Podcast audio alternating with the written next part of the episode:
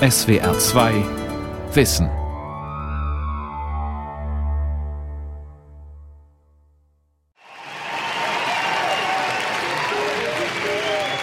Okay, all right, thank you. All right. Now we can chat a bit.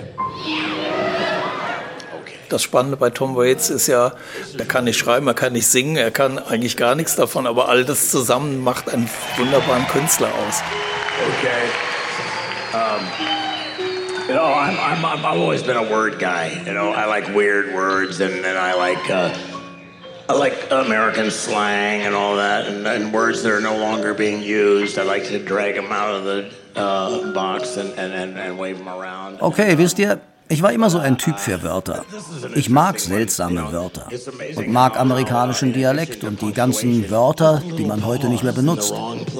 Ich mag es, sie aus der Kiste zu ziehen und damit herumzuwedeln. Really good example. Der Musiker Tom Waits, Scheitern als Kunstform. Eine Sendung von Franziska Hochwald. Tom Waits. Sänger, Schauspieler und Autor. Bühnen- und Filmkomponist. In den Grauzonen von Pop und Hochkultur. Seit bald fünf Jahrzehnten bewegt er sich zwischen Kunstfilm und Comedy-Show – zwischen Ruhm und Randständigkeit. Zum ganz großen Erfolg hat er es nie gebracht. Und dennoch, oder vielleicht auch genau deswegen, ist er eine feste Größe für all diejenigen, für die Popmusik komplexe Befindlichkeiten ausdrückt und gesellschaftliche Zustände spiegelt. Am 7. Dezember wird Tom Waits 70 Jahre alt. Uh, okay, you want another little story or want a song? Also wollt ihr noch eine kleine Geschichte oder einen Song? In Oklahoma kannst du Schwierigkeiten bekommen, wenn du einen Fremden küsst.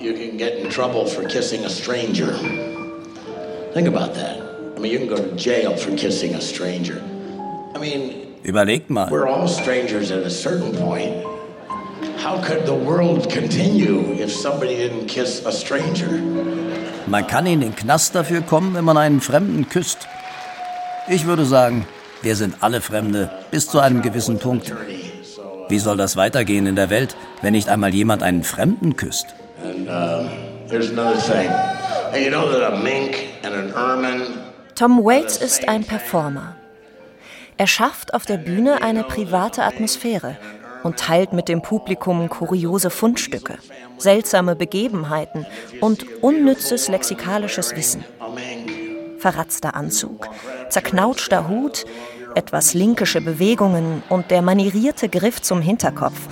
Seine Bühnenperformance hat er sich bei Freaks, Gauklern und Säufern im Delirium abgeschaut und zu einer eigenwilligen One-Man-Show entwickelt.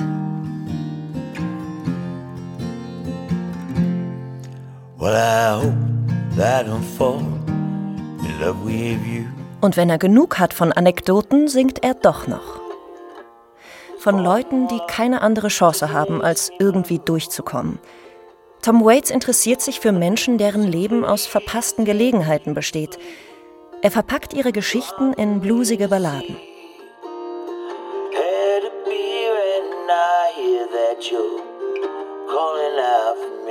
Auch einer banalen Liebeskummergeschichte kann er durch unerwartete Sprachbilder interessante Blickwinkel abgewinnen. In I Hope I Don't Fall in Love with You, auf seinem ersten Album Closing Time aus dem Jahr 1973, singt er sie abgeklärt und stoisch.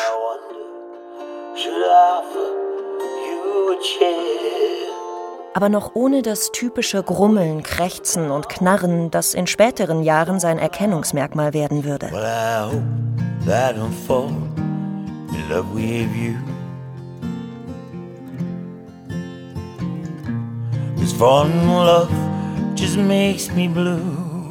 Ich hoffe, ich verliebe mich nicht in dich, weil Verlieben mich nur traurig macht.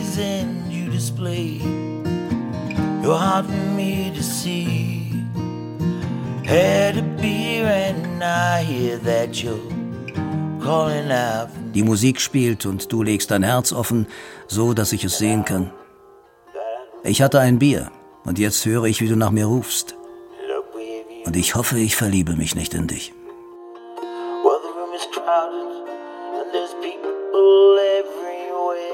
Der Song handelt von einem Typen, der kurz vor der letzten Bestellung in einem Lokal eine Frau beobachtet.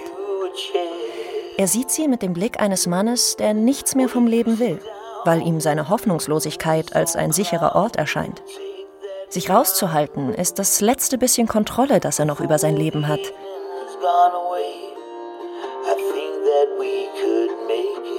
Scheitern ist die große Überschrift für die meisten Texte von Tom Waits. Und so ist es nur folgerichtig, dass der Protagonist im Song auch daran scheitert, cool zu bleiben. Der letzte Satz, als die Frau schon längst gegangen ist, heißt, ich glaube, ich habe mich gerade in dich verliebt. Da hilft nur ein weiterer Drink. And I think that I just fell in love with you. Udo Dahmen, künstlerischer Direktor der Popakademie Baden-Württemberg, sieht Tom Waits Perspektive auf die Welt im Kontext der US-amerikanischen Bohème der 60er und 70er Jahre.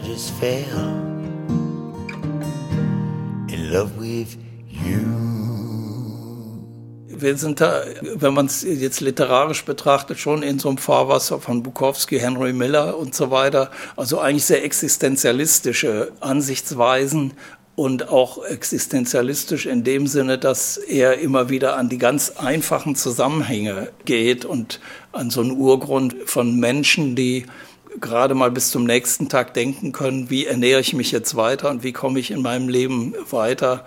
Immer auch mit diesen, wie schafft es jemand, der eigentlich nichts mehr zu verlieren hat, trotzdem mit Hoffnung weiterzugehen. Tatsächlich nennt Waits immer wieder die Schriftsteller der Beat Generation allen voran Jack Kerouac, als wichtige Inspirationsquelle. Auch Charles Bukowski ist eine Bezugsfigur für ihn. Bukowskis Gedichte und Romane aus dem Milieu von Kleinkriminellen, Obdachlosen und Prostituierten tragen häufig autobiografische Züge. Bukowski bedient sich dabei einer harten, oft vulgären Sprache. Sein Schreiben folgt der Maxime unverstellter Wahrhaftigkeit, die sich auch in vielen Texten von Tom Waits wiederfindet. Doch als er gebeten wurde, die Hauptrolle in einem Spielfilm über Bukowskis Leben zu übernehmen, lehnte Waits ab. In einem Interview mit dem Magazin The Word im Dezember 2006 erklärte er: Sie haben mir einen Haufen Geld angeboten, aber ich konnte es einfach nicht machen, weil ich mich als Schauspieler für nicht gut genug hielt. Aber Bukowski. Ich schätze, jeder, der jung ist und zur Kunst kommt, findet Vaterfiguren. Für mich war das noch grundlegender, weil ich keinen Vater hatte, keinen funktionierenden Vater. Also fand ich andere Männer, die mir das gaben. Die Figuren in den Songs von Tom Waits könnten alle einem Gedicht oder einer Kurzgeschichte von Bukowski entsprungen sein. Sie atmen dieselbe verrauchte, alkoholgeschwängerte Luft. Sie leben auf der Schattenseite des großen amerikanischen Traums, in den Randbezirken einer Konsumwelt, in der sie nicht einmal als Zuschauer willkommen sind. Not much chance. Completely cut loose from purpose. Doch erst im Jahr 2006 auf dem Album Orphans, Brawlers, Ballers and Bastards stellt Waits den Bezug zu Bukowski offen her. Er rezitiert Bukowskis Gedicht Nirvana. Das ist der buddhistische Ort unendlicher Glückseligkeit. Der Text erzählt von einem jungen Mann und dem, was er bei einer Fahrt mit dem Überlandbus in der Pause erlebt. And the coffee. The waitress was unlike the women he'd known. Das Essen war ausgesprochen gut und der Kaffee. Die Bedienung war anders als die Frauen, die er gekannt hatte. Sie war ungekünstelt.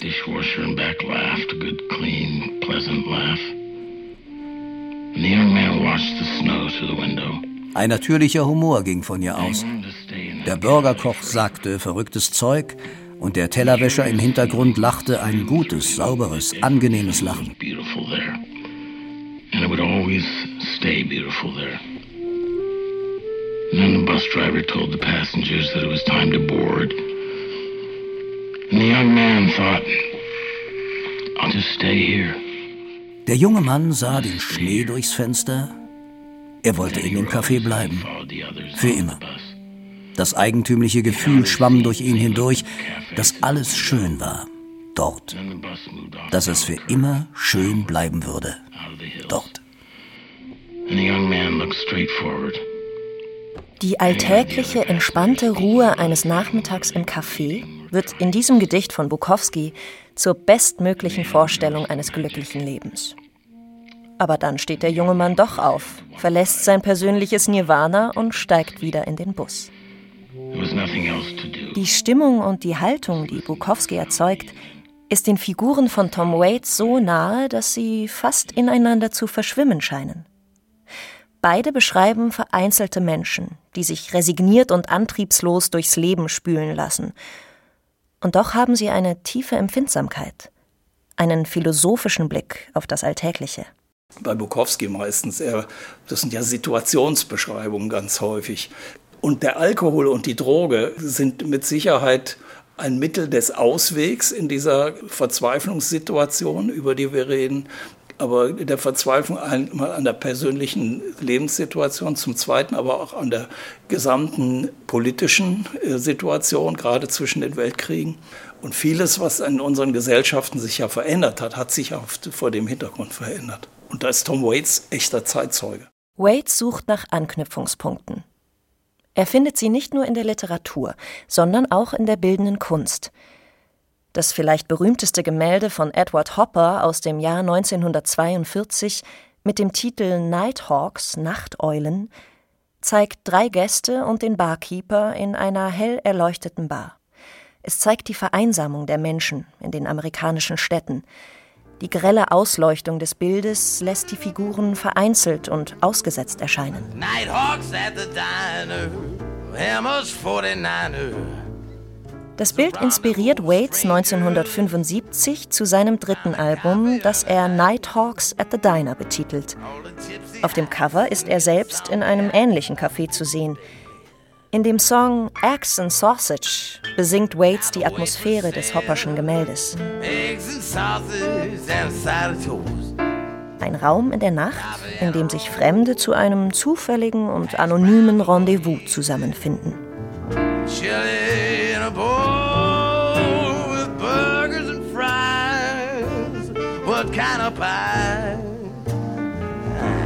It's a graveyard charade, it's a late shit. Geboren wird Tom Waits 1949 in der Nähe von Los Angeles in der Kleinstadt Pomona. Seine Eltern sind beide Lehrer. Und trotz dieser eher bürgerlichen Herkunft ist er schon als Jugendlicher von den Welten der Underdogs fasziniert. Nach der Schulzeit zieht es ihn nicht an die Universität, sondern er jobbt in Bars und Kneipen als Türsteher, Geschirrspüler, Barkeeper und Pizzabäcker. Dort atmet er die Atmosphäre der Abgestürzten und Hoffnungslosen. Schon bald beginnt er die Gespräche der Leute aufzuschreiben, die da an der Bar sitzen, und die Musik in diesen Wortfetzen und Dialogen zu suchen, indem er sie zu neuen Kompositionen zusammenfügt. Okay, we're gonna do a little story. Just a little story for everybody now. Um You know what really gets me um, when I I, I, I, I, was in a community that, well, I guess you'd have to say it was a bad neighborhood, and and and I used to refer to it, and I'd say. Also, hier kommt noch eine kleine Geschichte für alle. Wisst ihr, was mich echt fertig macht? Ich war in einem Ort, sagen wir einmal, einer schlechten Gegend und ich habe mich da immer so drauf bezogen. Ich sagte, neunte Straße und Hennepin. Mann, neunte Straße und Hennepin.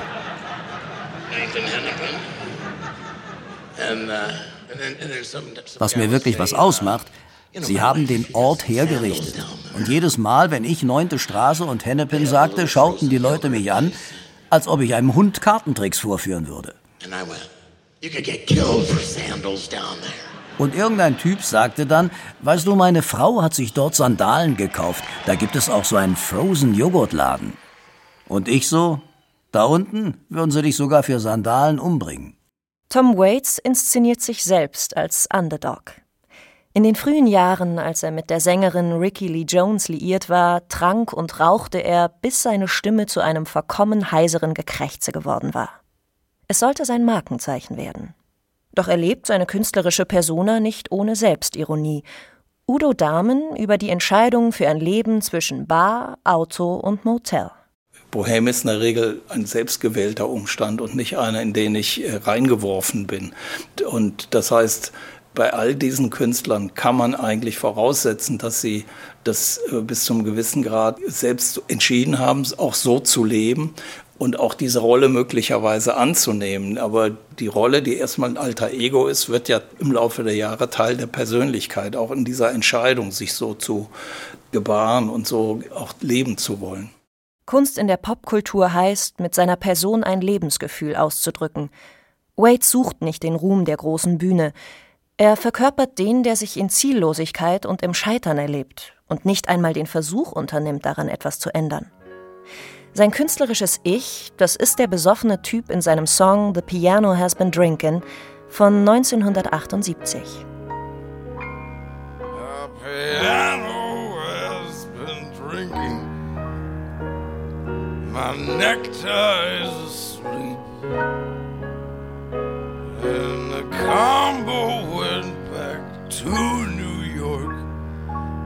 jukebox says to take a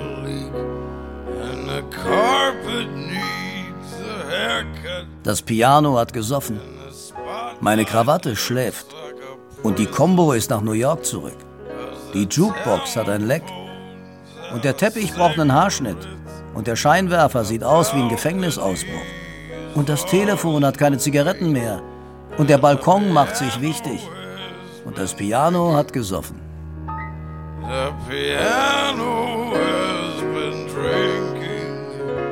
ich finde diesen Song so genial, äh, weil er so vieles von seiner Persönlichkeit vereint und weil er gleichzeitig ein Psychogramm des Trinkers ist. Also nicht ich bin schuld, sondern das, Klavier ist schuld. Die ganze Welt ist schuld und alles drumherum ist furchtbar, aber fragt mich nicht danach. Mir geht es einfach nur schlecht. Und ich finde, das hat er so auf den Punkt gebracht an der Stelle.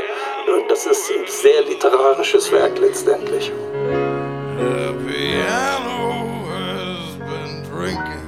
Die Freude am Erzählen seltsamer, nicht immer ganz wahrer Geschichten und unnützer wissenschaftlicher Details verbindet Waits mit den frühen Stand-up-Comedians des 20. Jahrhunderts. Seine Konzerte sind eine Mischung aus Storytelling, professioneller Bühnenshow und Experiment.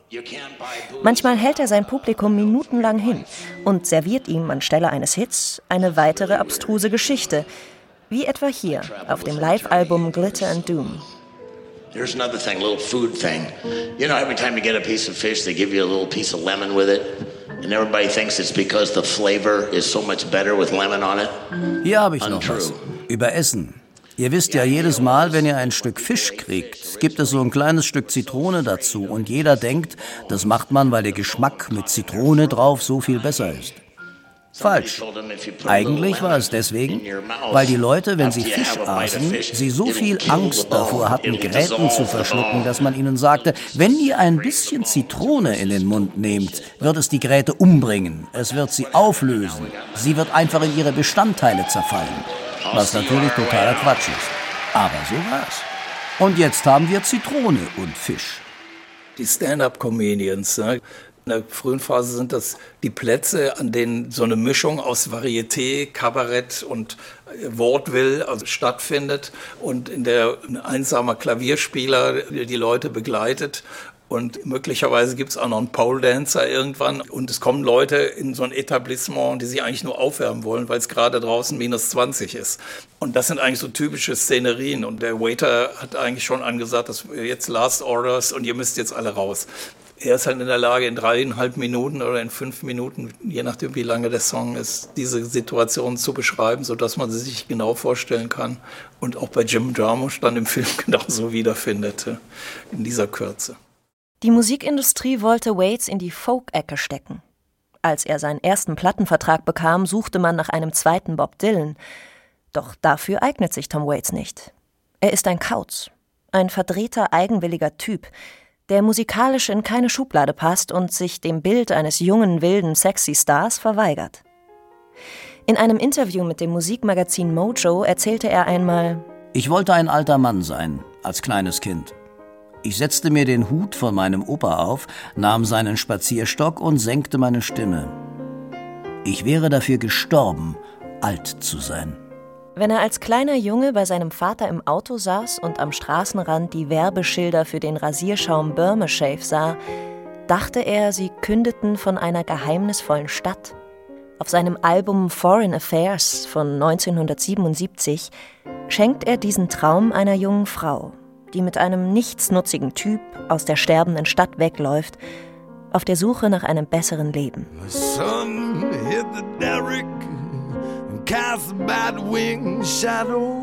Und die Sonne traf den Bohrturm und warf einen Fledermausflügelschatten auf die Autotür der Beifahrerseite.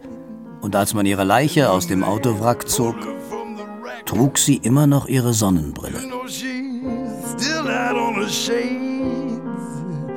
They say the dreams are growing wild just this side of Das hässliche, ungeschliffene und zufällige, das seinen Figuren anhaftet, will Waits auch musikalisch umsetzen. Für ihn sind Geräusche Musik. Schon auf seiner zweiten Platte deutet er an, wohin die akustische Reise geht. Da legt er die Motorgeräusche und das Hupen eines Autos unter das Intro von Heart of Saturday Night. Mit Swordfish Trombones legt er dann 1983 ein Album vor, in dem zunehmend Geräusche, Rhythmen und Texturen die Klanglandschaft bestimmen. Ich habe das natürlich nicht so durchdacht, aber ich benutze Dinge, die einfach um uns herum sind. Gebaute und gefundene Instrumente, Sachen, die man normalerweise nicht als Musikinstrument bezeichnen würde. Einen Stuhl einmal quer durch den Raum schleifen, eine Schrankwand mit einem Stück Holz bearbeiten, eine verschrottete Trommelbremse, ein Polizeimegafon. Mich interessieren solche Dinge. Und ich mag keine geraden Wege. Das Problem? Die meisten Instrumente sind eckig. Musik ist aber immer rund. So formuliert Wade seinen Zugang zur akustischen Welt in einem Interview mit dem Playboy im Jahr 1988. Die perkussive Seite, seine Stimme natürlich, seine Texte, die perkussive Seite der Musik und da eigentlich auch immer Klänge, die changieren zwischen Geräusch und äh, Musik, also im klassischen Sinne, im Sinne eines Wohlklangs. Für ihn war das Geräusch, glaube ich, immer entscheidender. Und über das Geräusch auch eine bestimmte Art von Gefühl zu transportieren. Er interessiert sich für experimentelle Musiker, die ansonsten nur wenig Beachtung fanden. Harry Parch nennt er als Vorbild für sein Album Swordfish Trombones. Und tatsächlich hätte Waits diesen Komponisten erfinden müssen, wenn es ihn nicht schon gegeben hätte. Parch war in der großen Depression der 30er Jahre als Landstreicher unterwegs, also genau der Typ, den die Kunstfigur Waits darstellt. Er bastelte seine Instrumente aus Fundstücken wie Radkappen, leeren Flaschen oder dem Rumpf eines ausrangierten Kampfflugzeugs.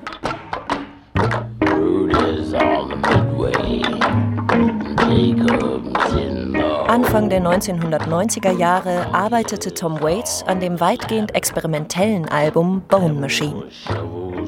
Balladen und gospelartige Blues-Sounds gehen darauf in rhythmischen Lärm undefinierbarer Machart über. Er versuchte erst gar nicht, einen der vorderen Ränge in den Hitlisten zu erringen.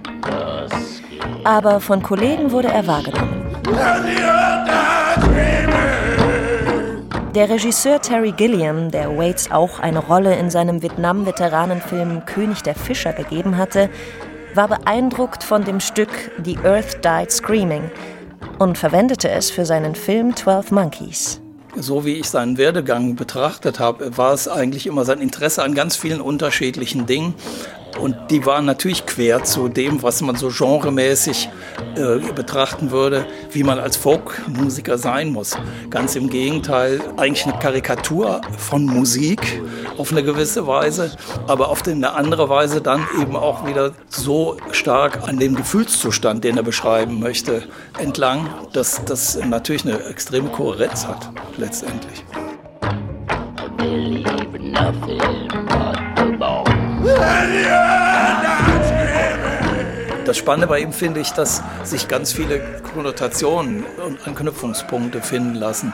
Und das ist so interessant, wie eben auch seine Kollaboration mit Jim Jarmusch und vielen anderen, wo es eigentlich immer um die Themata geht, wie kommt jemand, der eigentlich aus der Bahn geworfen ist, mit seinem Leben zurecht. Und er ist in der Lage, das so umzusetzen und immer wieder auch neue Ansätze dafür zu finden, wie das, glaube ich, kaum jemand anders kann.